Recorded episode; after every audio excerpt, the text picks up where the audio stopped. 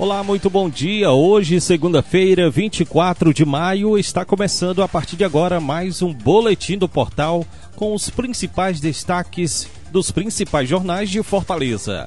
Eu sou Paulo Sérgio Damasceno e a partir de agora você fica bem informado.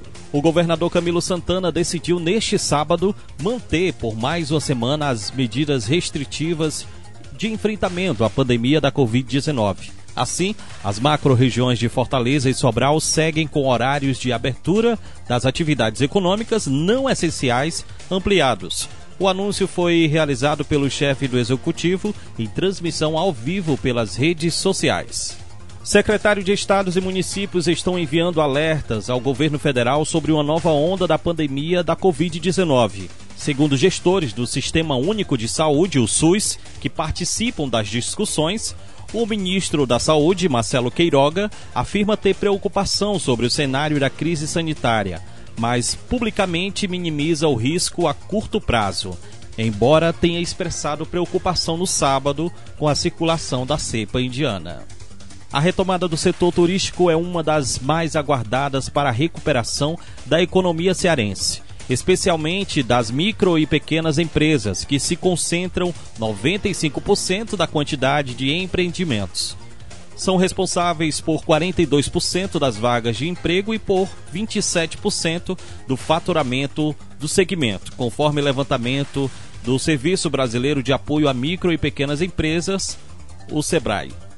A má notícia é que, diante do ritmo lento da vacinação, esse reaquecimento pleno só deve ocorrer em 2022. Mas a boa notícia é que até lá, justamente os equipamentos de menor porte vão estar favorecidos, com boas oportunidades para atrair clientes diante da tendência de priorização do turismo interno.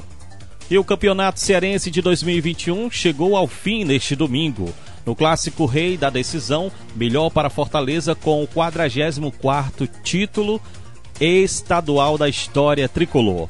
Mas as missões devem se acentuar com a sequência da temporada. Há três competições importantes até o fim do ano.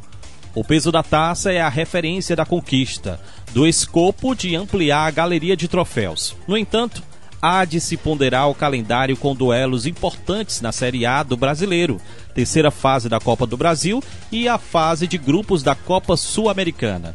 O governo federal, em portaria publicada hoje, adiou para o 1 de junho o retorno da obrigatoriedade de realizar a prova de vida para servidores aposentados da União.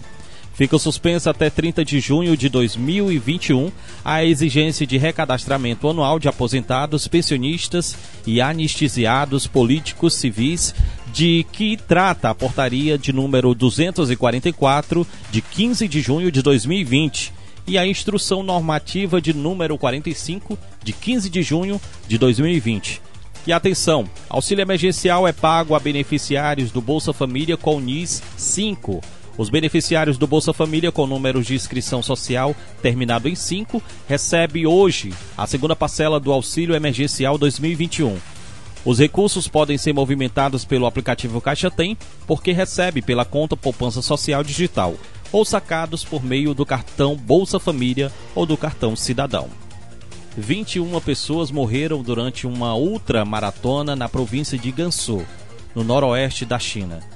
A corrida de 100 quilômetros começou no sábado e no caminho os atletas contavam com desfiladeiros e colinas em uma região a mais de mil metros de altitude.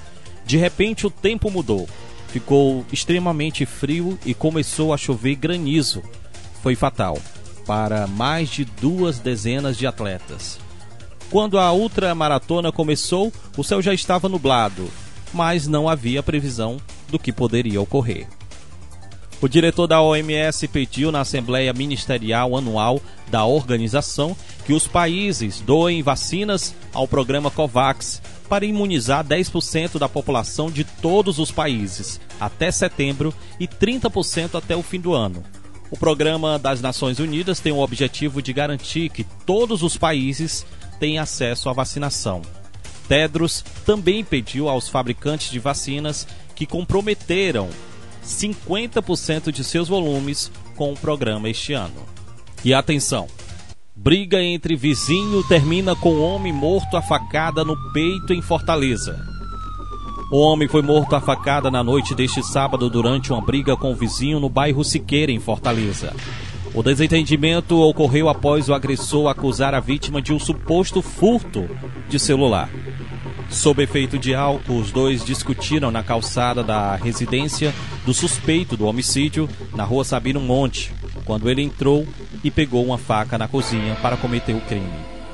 José Arimateia Xavier Pereira, que completou 65 anos neste domingo, desferiu um golpe de faca contra Arnaldo Vieira dos Anjos, de 38 anos. A vítima tentou fugir, mas caiu sem vida do outro lado da rua.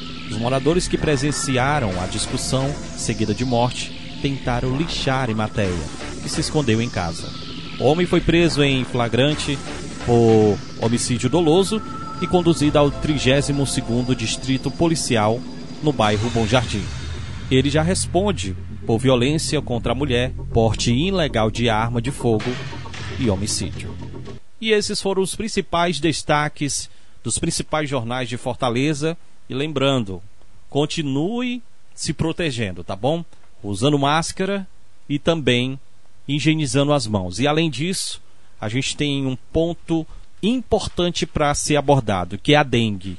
Continue se prevenindo contra a dengue, tá bom? A dengue mata. Vamos juntos na luta do combate contra a Covid-19 e contra a dengue. Aqui, Paulo Sérgio Damasceno, para o Portal da Vila a sua revista digital. Boa semana!